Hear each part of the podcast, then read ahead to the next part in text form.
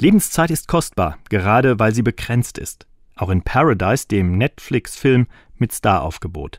Dort wird Lebenszeit zur Handelsware, als Verschiebemasse von Mensch zu Mensch. Sogar als Strafe kann man sie einsetzen. Schnell lässt die Bank von den Schuldnern mal Lebenszeit pfänden. Eben mal 20 Jahre auf einen anderen Menschen übertragen und die Schulden sind getilgt. Aber es ergeben sich auch noch ganz andere Möglichkeiten. Flüchtlinge können ihre Flucht finanzieren, Studierende finanziell entspannt ihr Studium absolvieren oder für zwei, drei gespendete Jahre hat man einfach ein bisschen mehr Geld für Luxus. Im Film kämpfen die Helden tapfer gegen diese Form der Unmenschlichkeit. Sie retten die Menschheit vor einem Verfahren, das man gelinde gesagt als sittenwidrig bezeichnen könnte.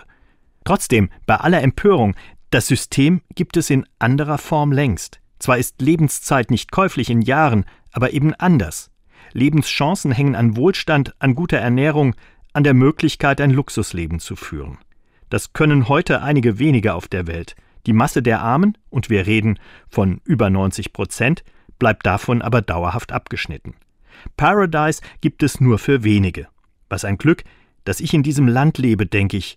In einem Land, das noch auf der Paradise-Seite der Welt liegt. Mit dem schlechten Gewissen, von einer ungerechten Welt zu profitieren, auch was die Lebenszeit angeht. Der Film legt den Finger in eine Wunde dieser Welt, im Bewusstsein, dass es so nicht bleiben kann.